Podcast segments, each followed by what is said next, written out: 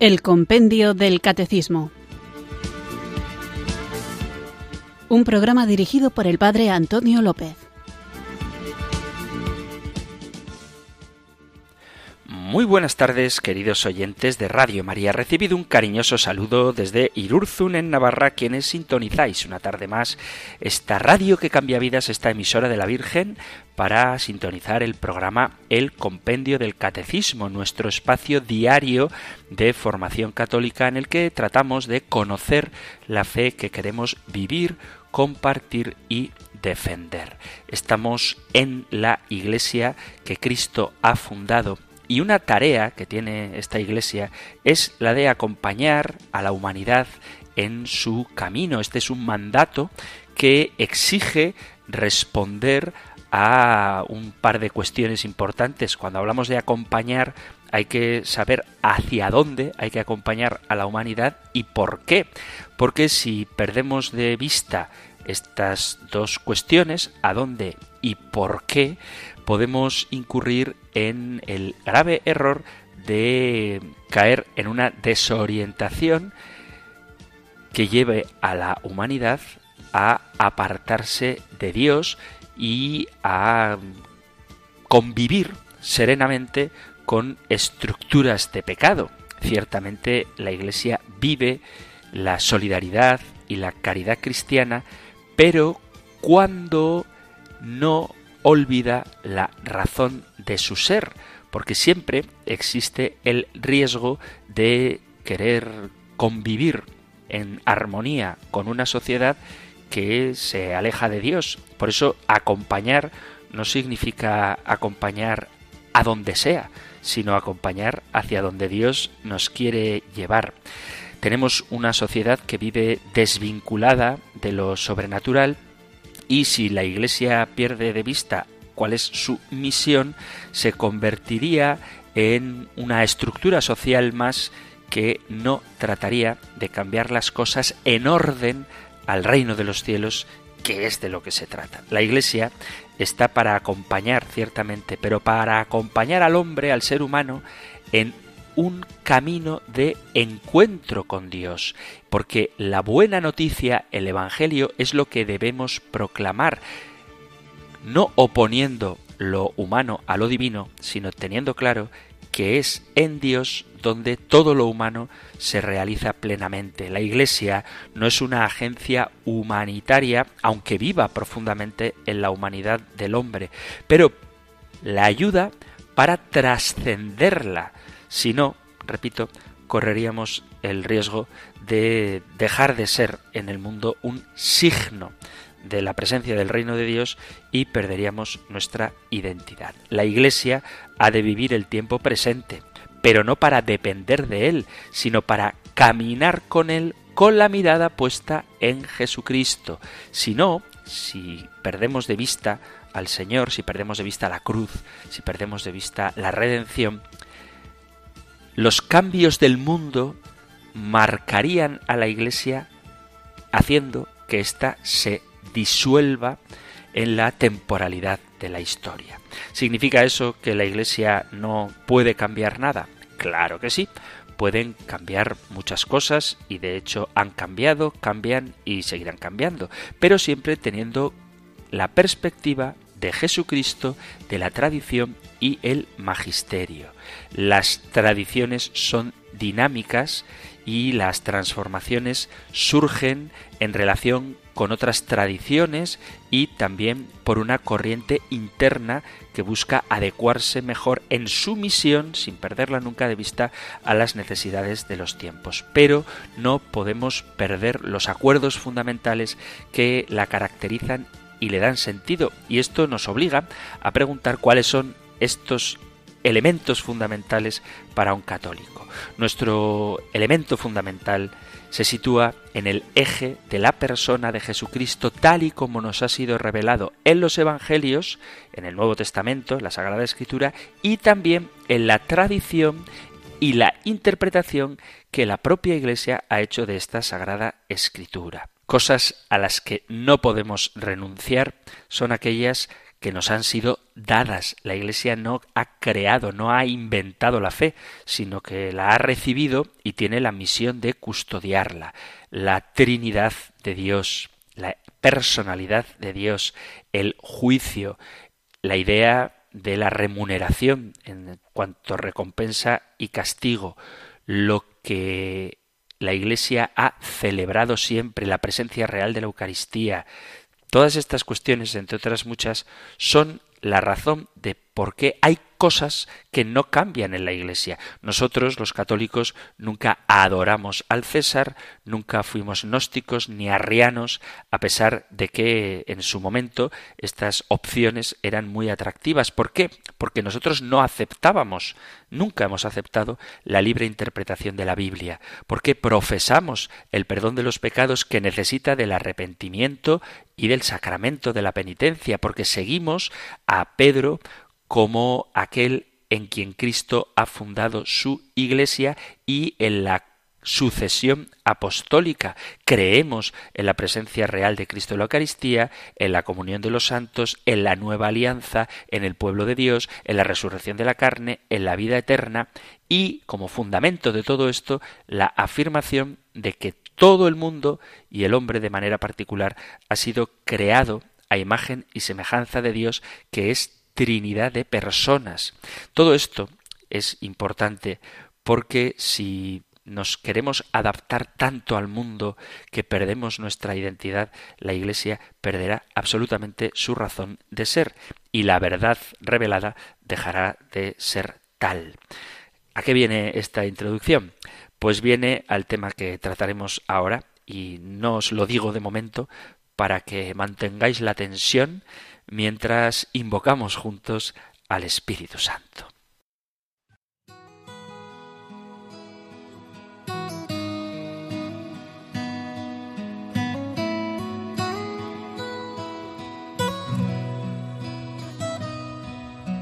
¿Qué sería de nosotros si ella hubiese dicho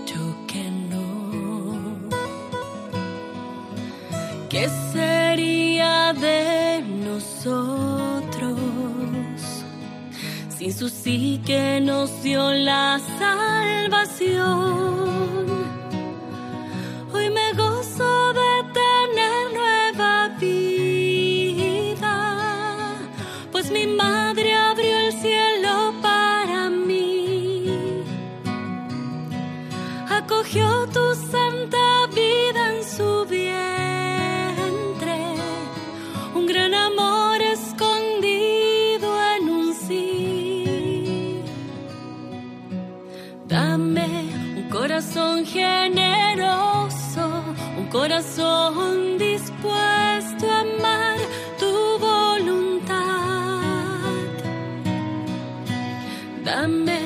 El don de la fortaleza, confianza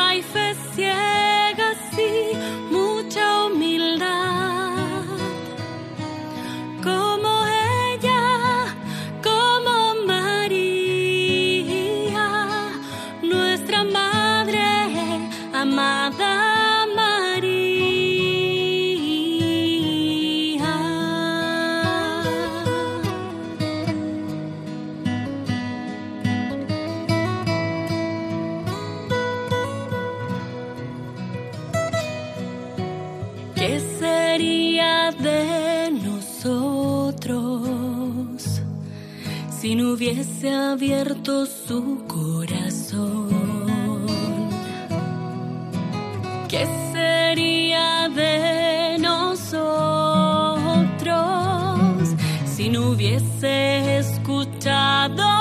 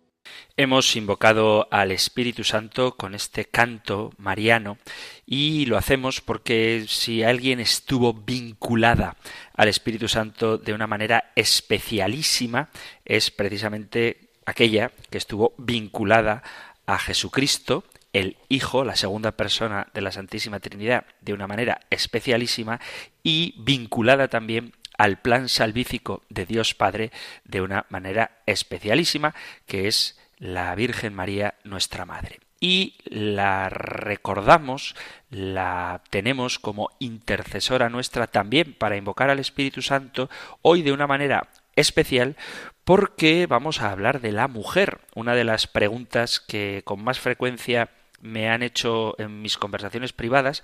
También llegó un mensaje al correo electrónico compendio arroba radiomaria.es planteando este tema. Cuando comenzábamos a hablar del sacerdocio es el por qué las mujeres no pueden ser sacerdotes, no pueden ser curas.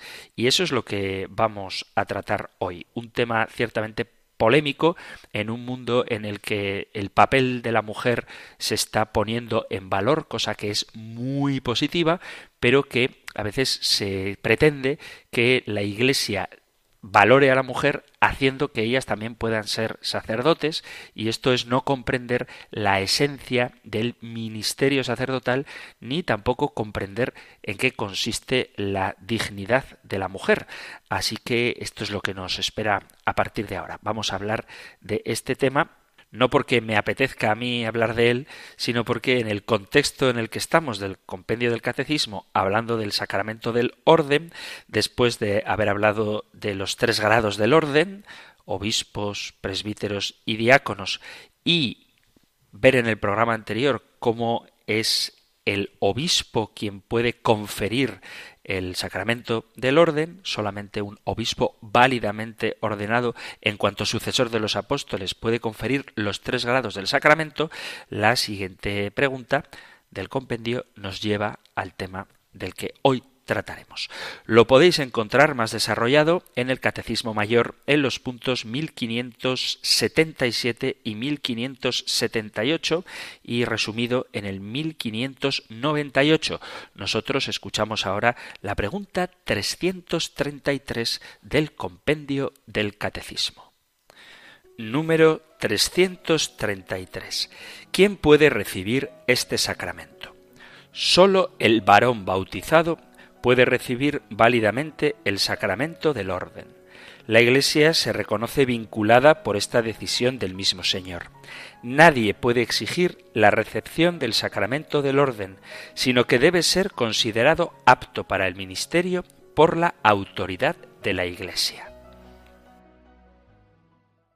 Vamos a ver, pues, por qué el compendio del catecismo, la enseñanza de la Iglesia, dice que sólo el varón bautizado puede recibir válidamente el sacramento del orden. Y claro, al decir esto del varón, la cuestión tan polémica que se suele plantear es ¿y por qué las mujeres no? Aquí os pido que por favor tengamos una perspectiva teológica, no ideológica de lo que significa el sacramento del orden. En nuestro tiempo, afortunadamente, la mujer ha conseguido un reconocimiento jurídico y un tratamiento social que la hace superar con creces la situación en que anteriormente se encontraba, tanto en la valoración social cuanto por defender sus posibilidades de abrirse paso en la vida, accediendo a las diversas responsabilidades y colocaciones diversas en la sociedad. Es una conquista que, aunque quizá todavía quede mucho por hacer, sobre todo en ciertos lugares donde, por cierto, el cristianismo no es la religión fundamental, pero esta conquista es constatable y por supuestísimo que merece todo apoyo, toda alabanza y todo respaldo. Hoy se ofrece a la mujer insisto, al menos en Occidente, con mucha más facilidad que en otras épocas, la posibilidad de tener su trabajo profesional sin recortes ni posibilidades y la capacidad que ya tiene y desarrolla cada vez más de conseguir sus propias metas y alcanzar sus objetivos. Dispone, en general, de libre acceso a cualquier cargo público, a cualquier puesto laboral e incluso, afortunadamente, insisto, en tareas importantes de la vida política.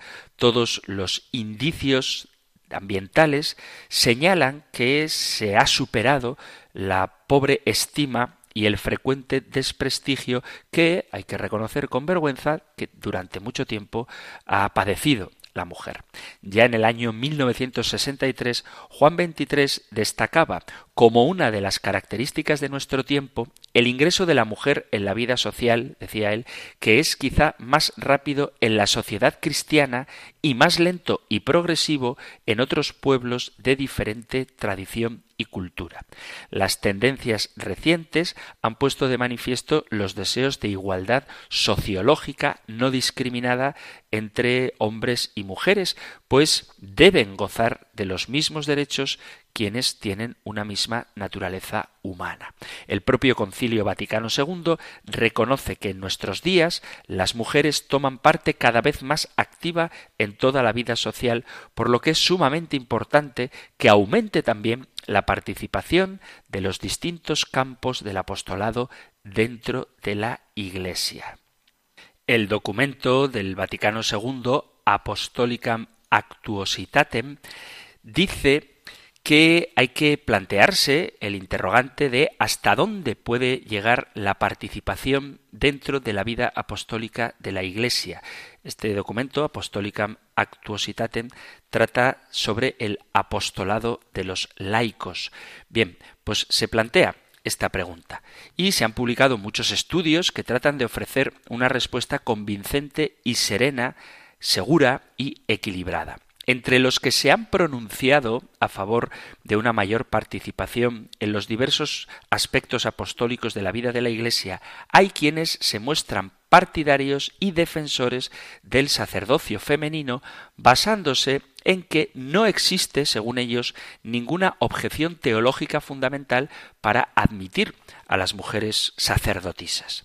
La Constitución, también del Vaticano II, Gaudium et Spes, enumera la que se hace por razón de sexo como la primera de las formas de discriminación que afectan a los derechos fundamentales de la persona y que deben ser superadas y eliminadas por ser contrarias al plan de Dios.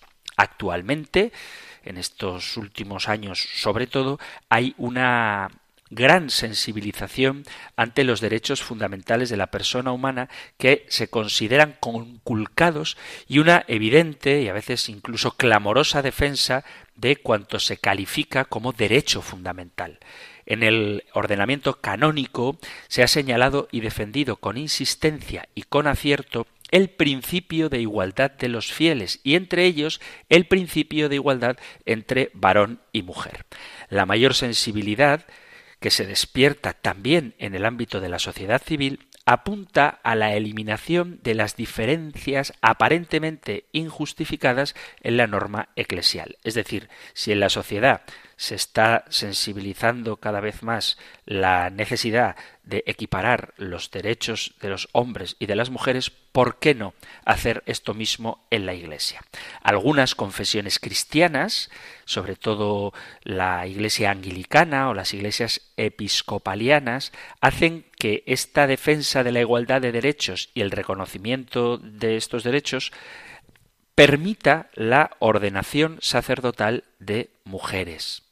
Esto que se ha dado sobre todo, como digo, en la Iglesia anglicana, de una forma lenta pero constante, se ha ido difundiendo también dentro de sectores de otras iglesias, con la convicción de que, según ellos, no hay objeciones fundamentales teológicas para la ordenación sacerdotal de mujeres. Esto de que algunas iglesias anglicanas ordenen mujeres ha suscitado un debate, discusiones, incluso enfrentamientos. Sin embargo, este acto de ordenar mujeres supuso una gran novedad incluso para las comunidades protestantes, para todas aquellas iglesias que nacieron después de la ruptura de Lutero. El problema era menos grave no suscitaba tanta discusión en aquellas comunidades cristianas, aquellas religiones cristianas, donde se había rechazado el sacramento del orden cuando se separaron de la Iglesia romana, de la Iglesia católica. Es decir, aquellas comunidades cristianas que no tienen sacramento del orden no les supone ningún problema la ordenación de mujeres porque no hay orden sacerdotal como sacramento, pero en las iglesias que conservan la sucesión apostólica, esto sí que generó dificultades. El caso es que todo esto ha ido generando un clima de actitud crítica ante la negativa de la Iglesia Católica a la ordenación sacerdotal de mujeres y una expectativa de cambio de parte de la jerarquía ante este tema que algunos consideran que simplemente se trataría de una cuestión disciplinar. A partir del Concilio Vaticano II se ha insistido en que pese a que la proclamación de la dignidad de la mujer ha sido obra preferentemente de la Iglesia, existe una desigualdad de hecho que responde a una resistencia a que la mujer ocupe plenamente el puesto que en el desarrollo de la Iglesia le correspondería. Es importante evitar la tentación de caer en una crítica excesivamente parcial e indiscriminada, como sucede cuando pretende imponerse la igualdad procedente del plano natural sobre la diversidad procedente de las funciones constitutivas de la propia estructura de la Iglesia. De ahí que con facilidad se produce un abuso cuando se defiende o insinúa que tal igualdad entre hombre y mujer queda lesionada por el hecho de que la Iglesia mantenga que únicamente los varones pueden acceder al sacramento del orden y no las mujeres. De forma general, puede decirse que los partidarios de la ordenación sacerdotal de mujeres o quienes ven lesionado un derecho fundamental por negar a las mujeres la posibilidad de ser ordenadas han acudido más bien a razones de sociología, de ética natural o de psicología interpretan la negativa para la ordenación sacerdotal de mujeres como si ésta supusiera una injusta discriminación por razón de sexo y pretenden hacer ver que actualmente, con la promoción y el aumento de la cultura femenina, hay mujeres capaces de presidir la Asamblea de los Fieles y proclamar incluso mejor que muchos hombres la palabra de Dios. En el fondo arrancan de un convencimiento que es ajeno a la verdadera historia y, por otro lado, es ofensivo para las mujeres, que la negativa a que fueran sacerdotes obedecía a su inferioridad o a su menor valía frente al hombre. Esto no es la razón por la cual las mujeres no pueden ser sacerdotes, y discuten y rechazan algunos argumentos o razones que tradicionalmente se han aducido para probar este modelo de actuar de la Iglesia a lo largo de los veinte siglos de su historia. La cuestión fundamental es no si la mujer puede exponer la palabra de Dios, que esto no es discutible, indudablemente puede hacerlo con verdadera calidad y con acierto en la catequesis, conferencias, clases, escritos, cátedras de enseñanza y otros medios de transmisión de la doctrina católica, o si pueden presidir con autoridad y dignidad, sino en ver si ha sido o no voluntad de Cristo que la mujer pueda recibir la consagración sacerdotal que la capacite para el ministerio de la Eucaristía, de la confesión y de los demás sacramentos. Al tratar de un sacramento, su validez y sus efectos no se disciernen por la sociología ni reflexionando sobre los principios de los derechos fundamentales, sino buscando la voluntad de Cristo que los ha instituido. Para ver esto bien, acertando en la perspectiva, hay que tener en cuenta las cuestiones eclesiológicas y teológicas que no son saberes humanos y que no tienen que ver con la capacidad de las personas, sino que las fuentes adecuadas son los datos de la revelación que llegan hasta nosotros a través de la Sagrada Escritura y de la tradición viva de la Iglesia. Lo fundamental no consiste en saber si al hombre actual le parece bien la ordenación de mujeres, en conocer si la opinión pública va a reaccionar positivamente o si por el contrario se va a producir un rechazo popular. No se trata de esto, sino de conocer con certeza la voluntad de Cristo, que es el autor de los sacramentos. El planteamiento del problema de la ordenación sacerdotal de la mujer y la reivindicación de estos presuntos derechos fundamentales obedecen a una eclesiología deformada, porque equipara a la Iglesia con otras comunidades humanas como si la realidad social de las comunidades humanas fuera necesariamente el patrón al que se debe ajustar la vida y la organización de la Iglesia. Igualmente se debe a una reducción de la antropología teológica que confunde el orden natural con el sobrenatural o porque prescinden de la realidad sobrenatural como dato fundamental para estudiar y analizar la riqueza del entramado teológico de la vida cristiana. Evidentemente, la Iglesia no es como las demás sociedades, ni se rige por los principios que regulan la vida de las instituciones humanas. Sin embargo, frecuentemente esta tentación ha aflorado cuando se ha pretendido resolver los problemas eclesiales comparando a la Iglesia con un Estado o una sociedad organizada. Cuando se intenta definir la estructura de la Iglesia con categorías políticas, se desemboca necesariamente en un callejón sin salida o en un concepto de Iglesia, de sacramentos y de realidades sobrenaturales que está totalmente desenfocado, desdibujado e impreciso.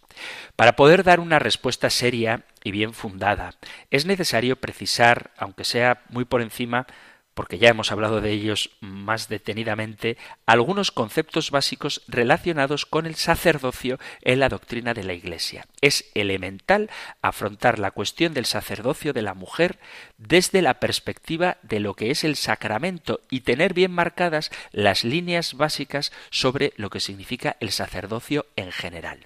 El sacramento del orden no es una realidad exigida por el hecho de ser hombre como si fuera necesaria en el orden natural. El sacerdocio no proviene inmediatamente del orden de la creación, ni le pertenece al hombre en cuanto hombre. De ahí que no se pueda hablar con precisión del derecho natural al sacerdocio. Es verdad que a veces se habla de un sacerdocio en sentido amplio que deriva de la creación en esa dimensión del culto necesario que le queremos dar a Dios en cuanto creador y del que el hombre como criatura más perfecta es el sujeto natural. En este sentido, esta forma de sacerdocio es propia de toda criatura humana, tanto varón como mujer. Ambos están llamados a ser alabadores de Dios, cantores de la belleza de la creación, a unir sus voces a los mensajes que de ella nos llega. La vocación del hombre, entendido ahora hombre como varón y mujer, es la de coronar la creación y elevarla hacia su imagen que es Dios. Este sería un sacerdocio en sentido amplio, pero que no es adecuado para el tema del que estamos tratando ahora. No se trata de ese sacerdocio, aunque sea oportuno recordar esta originaria vocación del hombre, que la revelación no abole, sino que profundiza, concreta y eleva. El sacerdocio cristiano no brota de la creación y tampoco tiene nada que ver con una especie de sobrenatural igualdad de oportunidades del hombre ante su meta última y universal. La pretensión de englobar dentro de los derechos humanos este interés por el sacerdocio revela en el fondo lo indeducible y específico de la vida cristiana. Igualmente, sería claramente impreciso adoptar como principio fundamental para reflexionar la creencia de que el sacerdocio es algo que se ha inventado la Iglesia, que podría poner la Iglesia, que ha creado el sacerdocio, las condiciones que ella quisiera para su concesión a la luz de las necesidades, las exigencias culturales y las reivindicaciones de los hombres. Y aquí es donde está preferentemente, aunque no de manera expresa, en muchos casos, el intento de reducir el problema de la ordenación sacerdotal de las mujeres a una cuestión puramente disciplinar, como si toda esta realidad fuera una invención o una creación de la Iglesia. Si el sacerdocio fuera un invento de la Iglesia, una creación de la Iglesia, ante ella habría que reivindicar unos derechos no reconocidos y eliminar una prohibición que simplemente ha surgido por una tradición con T minúscula, por una costumbre, y que con el paso del tiempo, el progreso y el reconocimiento de los derechos humanos estaría llamada a desaparecer. Seguir rechazando a la mujer para el sacerdocio por razón de sexo sería una de esas discriminaciones de las que el Concilio Vaticano II habla oponiéndose expresamente a ellas. De ahí que no sea inútil repetir que el sacerdocio es un sacramento y que pertenece al orden sobrenatural, que no es una institución o una profesión que la Iglesia pueda regular según su antojo conforme a la fe católica. El sacerdocio es un sacramento y no simplemente un trabajo, una profesión eclesiástica. Es una realidad que pertenece al campo de la revelación y de la que el derecho se ocupa en cuanto que necesita un ordenamiento jurídico necesario para conservar su naturaleza y garantizar el ejercicio eficaz. Por eso, la Iglesia no tiene poder para alterar o añadir algo a la esencia del sacramento. La discusión sobre el problema de una nueva regulación de las condiciones para acceder al sacramento del orden aparece aquí como una tensión entre la concepción práctica del derecho, es decir, qué es lo que más conviene hacer, y una concepción teológica sacramental de lo que supone el sacramento del orden. La Iglesia no puede disponer libremente de sí misma. Su ser y su obrar está condicionado a la voluntad de Cristo que la ha fundado. El sacerdocio no es una oportunidad que la Iglesia pueda ofrecer o no. No debe valorarse como si fuera un derecho, sino que hay que considerarlo como una vocación que nadie puede pretender exigir, como si fuera algo que te deban y que la Iglesia no puede marcar o establecer a pesar de que sin la aceptación de la Iglesia la vocación no es plena y completa. Por eso ya lo he dicho en los programas dedicados al sacerdocio varias veces que nadie tiene derecho a ser sacerdote. ¿Por qué la Iglesia no hace el sacerdocio, sino que lo recibe de Cristo? La Iglesia lo que hace es regular el sacerdocio, pero lo regula sobre lo que previamente le ha sido dado con unos límites concretos no se puede equiporar el sacerdocio a una profesión a la que los candidatos que reúnen las condiciones exigidas pueden acceder. El sacerdocio no es una oportunidad ni es objeto de ningún derecho. Afirmar otra cosa sí que significaría que el sacerdocio es una oportunidad profesional que la Iglesia como institución ofrece a unos, a los varones, mientras se lo niega a otros, a las mujeres, cerrándoles el paso. Esto es importante porque hay gente que dice, no, yo quiero ser sacerdote y he estudiado teología, entonces ya tengo derecho a ser sacerdote porque además he sacado muy buenas notas. Y una mujer que haya hecho el mismo proceso formativo no podría acceder a ello, lo cual eso significa que hay una discriminación. No, el hecho de que tú hayas estudiado teología no te da derecho a ser sacerdote aunque seas varón no se trata de una promoción sacerdote, em, profesional, sacerdocio, no se trata de una promoción profesional. El sacerdocio no es una oportunidad y nadie tiene derecho a él. Del principio básico de la igualdad de derechos de la persona humana no puede inferirse la necesidad de admitir a las mujeres al sacerdocio, pues éste, por su propia naturaleza, no es un derecho, sino un servicio a Dios y a la Iglesia, y por ella a cada fiel. Me parece oportuno insistir en esto. Con frecuencia los intentos de reivindicar el sacerdocio femenino no nacen precisamente de los ambientes con mayor vivencia y fidelidad a las exigencias de la fe. Normalmente estos intentos de que se promueva el sacerdocio femenino brotan como una materialización de diversas situaciones críticas con las exigencias de la fe que no tienen en cuenta la totalidad de la doctrina revelada ni el carácter singular de la autoridad del romano pontífice y de la jerarquía.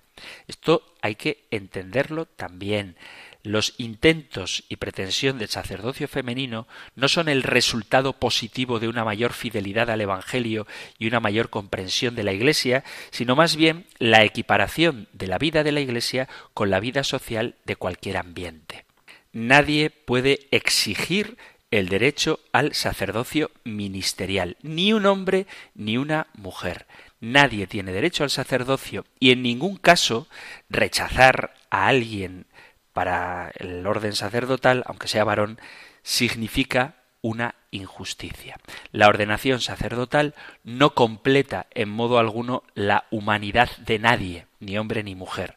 Si hubiera que hablar de lo que es la perfecta realización humana, se tendría que decir que los más grandes en el reino de los cielos no son los ministros sagrados, no son los curas, sino los santos. Nadie, ni hombre ni mujer, puede reclamar el derecho a ser sacerdote, ni siquiera en nombre de un íntimo sentimiento por el que alguien pensará que es llamado y que no puede alcanzar la plenitud de su condición cristiana sin el sacerdocio.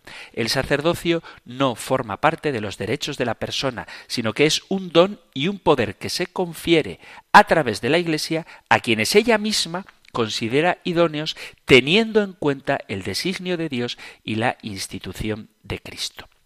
La pretendida ordenación sacerdotal de mujeres tiene como fondo el peligro de la clericalización, como si el desarrollo de la vida cristiana supusiera que hay que tener funciones clericales.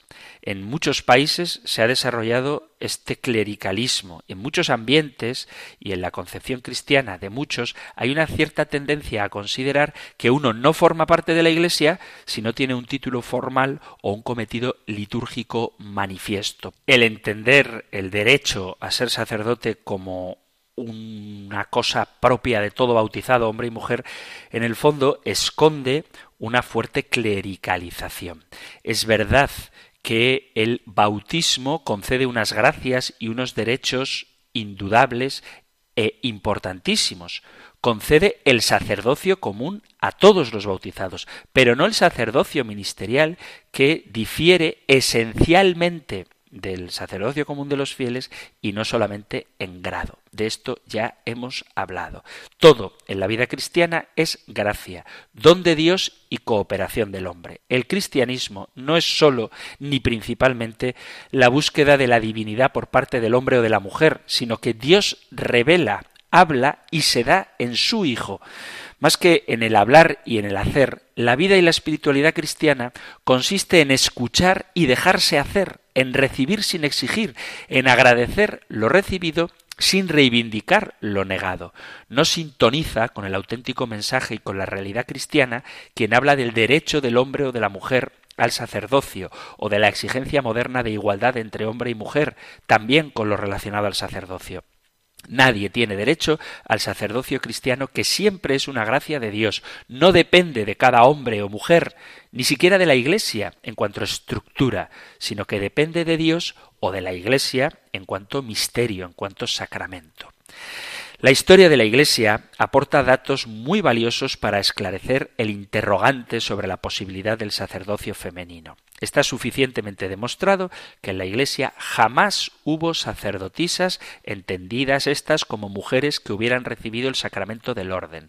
En ninguna comunidad cristiana se ha registrado a lo largo de toda la historia un solo caso, ni siquiera en esas situaciones más difíciles o esas comunidades más alejadas de una sede episcopal o aquellas donde había una extrema carencia de sacerdotes. No es posible hablar de ningún testimonio en contra de esta afirmación. Y así ha sucedido ininterrumpidamente y permanece hasta nuestros días. Muy pocas veces en la evolución histórica de la exposición doctrinal y en la vida de la Iglesia aparece de forma tan clara la invariabilidad externa e interna de un principio. Es fácil que alguno de los argumentos pueda parecer ridículo o no convincentes o alejado del pensamiento actual, pero permanece invariable y constante la afirmación tradicional nunca la mujer recibió el orden sacerdotal.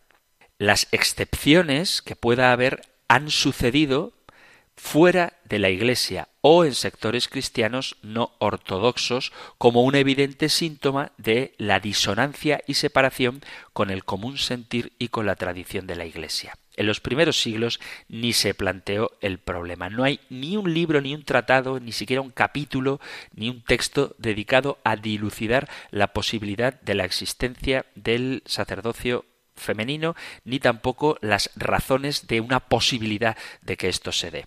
Y esto debe ser así de la misma manera que se dan, por supuesto, otras afirmaciones de la Iglesia Católica. En el cristianismo no se da una excepción como un hecho aislado, ni es conocida la existencia de ninguna sacerdotisa en ninguna de las iglesias o comunidades cristianas, ni de Oriente ni de Occidente. Las excepciones, vuelvo a repetir, se dan en la heterodoxia. Alguno podrá aludir, como suele pasar, diciendo que la ausencia de mujeres sacerdotisas en la antigüedad se debe a que era una época misógina. La mujer, esto no hay que olvidarlo, que a veces parece que no lo tenemos en cuenta, ha recibido por parte de la Iglesia mucho reconocimiento y su influencia es esencial en el cristianismo. La defensa y el valor que la mujer ha recibido siempre por parte de la Iglesia brota de la exigencia de la revelación y de la fe. Con mucha frecuencia nos olvidamos demasiado fácilmente de las mujeres anteriores a la cultura cristiana.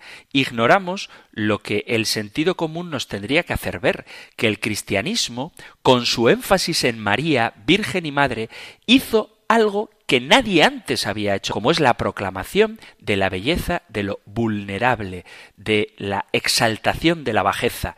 En el mundo pagano, esta preponderancia de la mujer tuvo que resultar algo asombroso e incluso molesto, precisamente por el papel que el cristianismo dio a la mujer. A nadie que lea el Nuevo Testamento de una manera seria, sin prejuicios, se le ocurrirá poner en duda que Cristo ama igualmente a los hombres y a las mujeres, y que Cristo exalta la figura de una mujer, María, y a pesar de toda la riqueza divina, Dios no quiso contar con ella para el bautismo y la predicación. Jesús vinculó la legítima jerarquía y el sacerdocio de la Iglesia precisamente a la cadena sucesoria de sus ministros sagrados, o sea, los obispos y los sacerdotes. Algunas mujeres eran diaconisas o sacerdotisas, pero con un sentido y una naturaleza no sacerdotal propia del sacramento del orden, ya hemos hablado también de ello, sino con una dedicación y un servicio a la comunidad para desempeñar obras de caridad y no el ejercicio ministerial del sacerdocio. Cristo no quiso que fueran sacerdotisas ni la hermana de Lázaro, Marta y María, ni ninguna de las santas mujeres que se ocuparon de su salud y le atendieron con sus bienes, ni la cananea o la mujer que padecía pérdidas de sangre, ni Salomé, ni ninguna de las mujeres sobre la tierra, ni siquiera la Virgen María. Esta razón, la voluntad de Cristo, es la aducida también por la comunidad apostólica para justificar que no se permita a las mujeres enseñar en la Iglesia. Se las denegó el misterio sacerdotal, oficial y público en la evangelización porque esa es la voluntad y la decisión del Maestro. La prohibición del sacerdocio femenino no es una ofensa para la mujer. Esta decisión de Jesucristo y este modo de proceder en la Iglesia no supone una discriminación lesiva para la dignidad de la mujer. Como en todos los planos, también en el sobrenatural, se debe distinguir el nivel del ser cristiano, la radicalidad de lo esencial del ser cristiano y el del obrar es decir, la funcionalidad de cada individuo, sector o estamento cristiano dentro del organismo vivo de la Iglesia. Todos tenemos la misma dignidad, pero no todos tenemos la misma función. El carisma que verdaderamente debe ser apetecido por todos es el de la caridad, es decir, el de la santidad.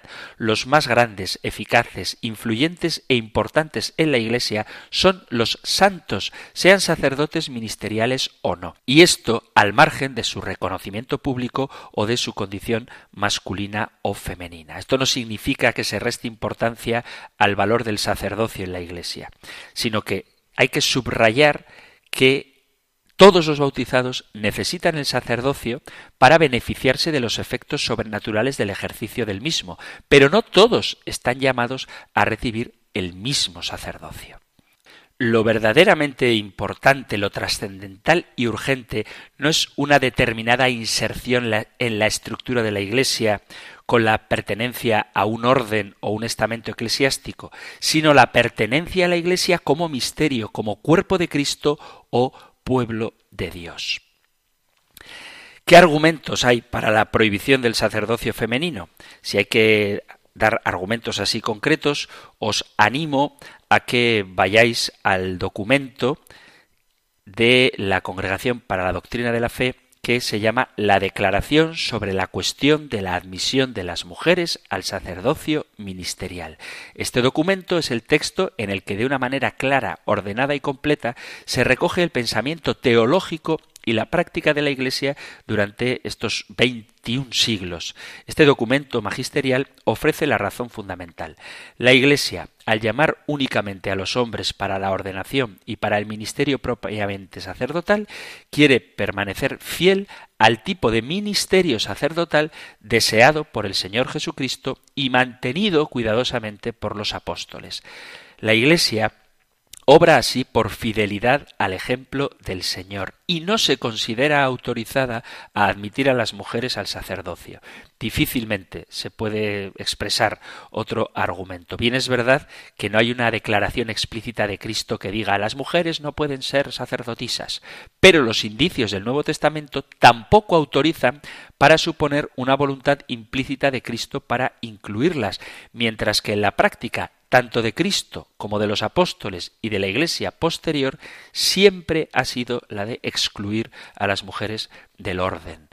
Cristo ha manifestado de modo inequívoco en su trato con las mujeres la equivalencia del hombre y la mujer en abierta oposición con las costumbres de la época, pero no las llamó al sacerdocio, y la Iglesia ha seguido su ejemplo hasta el día de hoy.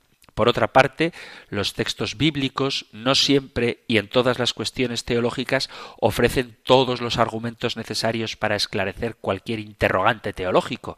Esta es la tarea de la vida del magisterio de la Iglesia iluminada por el Espíritu Santo. La tradición ha propuesto como expresión de la voluntad de Cristo el hecho de que no haya escogido más que a hombres para constituir el grupo de los doce. No prescindió de mujeres por prejuicios de la época, porque Jesús rompe con muchas costumbres típicas de su tiempo al dar importancia a las mujeres rompiendo muchos prejuicios sociales.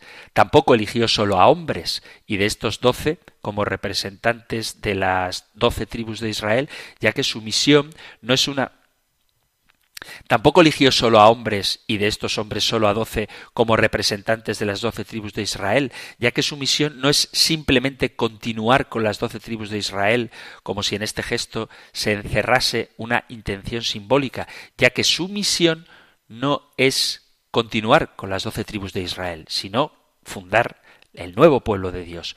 Por la ley de influjo socio-religioso de otras religiones, Cristo en su momento y la Iglesia posteriormente deberían haber admitido el sacerdocio femenino, pero no lo hicieron.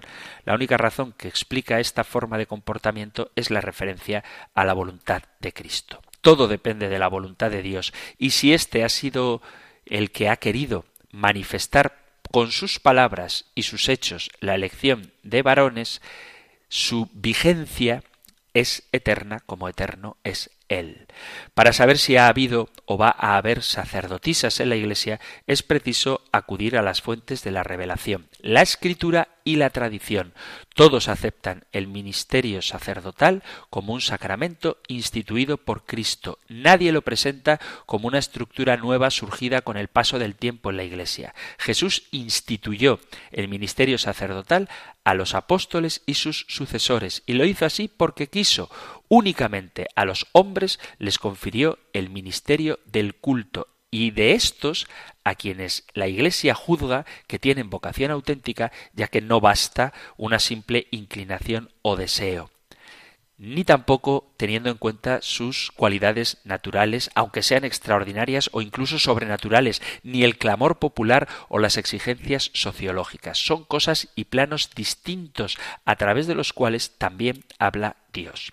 Al hacer examen de los argumentos que se dan para razonar la prohibición del sacerdocio femenino, la más profunda razón se centra en la persuasión de la Iglesia a través de los siglos sin interrupción de la actitud de Cristo y la práctica de los apóstoles al no admitir mujeres al sacerdocio, que fuerzan a la Iglesia a ser fiel a la norma dada por su fundador. Es, en definitiva, la tradición de la Iglesia constante e ininterrumpida que siempre ha protestado de la práctica contraria, atribuyéndola a engaños y a influencias ambientales no católicas de los primeros siglos de la Iglesia. La unanimidad de la tradición en este punto es tanto más de resaltar cuanto que en otras muchas cuestiones su disciplina admite una gran variedad, por eso excluye el carácter meramente disciplinar de este tema. Ningún teólogo, ningún canonista hasta los últimos tiempos ha creído que se trate de una simple ley de la Iglesia, cualquiera que sean los argumentos empleados, o de una cuestión meramente disciplinar o sociológica. No es serio emplear como argumento en contra de esta disposición y práctica secular el hipotético prejuicio de la Iglesia contra la dignidad de la mujer, como si un desprecio más o menos encubierto fuera la causa de este rechazo para el sacerdocio. Esto es un argumento demagógico. Los mismos que hoy admiten a la mujer al sacerdocio para que no esté en inferioridad de condición con respecto al hombre son los que decían en tiempos anteriores que el ordenado no estaba en situación de superioridad y que el pastor es un bautizado como los demás, aunque su encargo sea objeto de consagración. Entonces pretendían que todos poseyeran solo el sacerdocio común. Pues esos mismos son los que hoy pretenden que cualquiera, hombre o mujer, pueda recibir el sacerdocio ministerial. Y en el fondo late una concepción de iglesia, sacramentos y sacerdocio distinta de lo que enseña la iglesia católica. Además de lo dicho anteriormente, hay que tener en cuenta algo que me parece que es la razón teológica más profunda relacionada con la naturaleza misma del sacramento del orden, y es que el ministro sagrado no actúa en su propio nombre, representa a Cristo que actúa a través de él, tal y como enseña la Iglesia. El sacerdote tiene verdaderamente el puesto de Cristo, decía ya San Cipriano. El sacerdote es el único que tiene el poder de llevar a cabo el sacrificio incruento de Jesucristo en el Calvario. Actúa no sólo en virtud de la eficacia que le confiere Cristo, sino in persona Christi, haciendo las veces de Cristo, hasta el punto de que el sacerdote en la Santa Misa es la imagen de Cristo cuando pronuncia las palabras de la consagración. Por lo tanto, el sacerdocio cristiano es de naturaleza sacramental. El propio sacerdote es un signo cuya eficacia sobrenatural proviene de la ordenación que ha recibido. Pero es también un signo que debe ser perceptible y que los cristianos han de captar fácilmente. Santo Tomás dice Santo Tomás de Aquino, los signos sacramentales representan lo que significan por su semejanza natural. Por eso está claro que no habría esa semejanza natural que debe existir entre Cristo y su ministro si el papel de Cristo no fuera asumido por un hombre, porque Cristo fue varón. Si no fuera un hombre, difícilmente se vería en él la imagen de Cristo, porque Cristo, que es el mismo ayer, hoy y siempre, desde su encarnación, es y sigue siendo un hombre. Esto es una realidad histórica. La encarnación del Verbo tuvo lugar en un sexo masculino, hecho que no se puede disociar del plan de salvación porque la alianza reviste ya en el Antiguo Testamento, como se ve en los profetas, la forma privilegiada de misterio nupcial. El pueblo elegido se convierte para Dios en una esposa ardientemente amada. El Verbo, Hijo de Dios, se encarna para inaugurar y sellar la alianza nueva y eterna con su sangre, que será derramada por muchos para la remisión de los pecados. Su muerte reunirá a los hijos de Dios que se hallaban dispersos. De su costado abierto nace la Iglesia como Eva nació del costado de Adán. Entonces se realiza plena y definitivamente el misterio nupcial enunciado y cantado ya en el Antiguo Testamento. Cristo es el esposo, la Iglesia es su esposa, a la que Él ama porque la ha comprado con su sangre, la ha hecho hermosa y santa, y en adelante es inseparable de él. Y esto nos obliga a admitir que en las acciones que exigen el carácter de la ordenación y donde se representa a Cristo mismo, autor de la alianza, esposo, jefe de la Iglesia ejerciendo su ministerio de la salvación, cosa que sucede especialmente y de manera excelsa en la Eucaristía, su papel lo debe realizar en este sentido propio de la palabra persona un hombre, un varón. Por lo tanto, y esto es algo que está zanjado ya por San Juan Pablo II en el año 1994, con el fin de alejar toda duda sobre una cuestión de gran importancia que atañe a la misma constitución divina de la Iglesia. En virtud de mi ministerio de confirmar en la fe a mis hermanos, declaro que la Iglesia no tiene en modo la facultad de conferir la ordenación sacerdotal a mujeres y que este dictamen debe ser considerado como definitivo por todos los fieles de la Iglesia. Os pido perdón porque hoy no he dejado ni una pausa musical, pero es que el tema creo que lo requería y aún hubiera dicho más cosas, pero lo vamos a dejar aquí. Si tenéis algo que plantear, os animo a que escribáis al programa, pero también os pido que dejemos para las cosas del mundo nuestros pensamientos feministas, que aunque sean legítimos, no se pueden aplicar los criterios sociológicos al misterio de la Iglesia. Si queréis debatir este tema o hablar de cualquier otra cosa, cualquier pregunta, cuestión, testimonio, incluso discrepancia, podéis enviarlo al correo electrónico compendio arroba compendio arroba radiomaria.es o al número de teléfono 668 594 383 668 594 383 número de teléfono solo para WhatsApp. Terminamos recibiendo la bendición del Señor. El Señor te bendiga y te guarde, el Señor ilumine su rostro sobre ti y te conceda su favor, el Señor te muestre su rostro y te conceda la paz. Muchas gracias por estar ahí, gracias por escuchar el compendio del catecismo y si queréis volveremos a encontrarnos en un próximo programa. Un fuerte abrazo. El compendio del catecismo.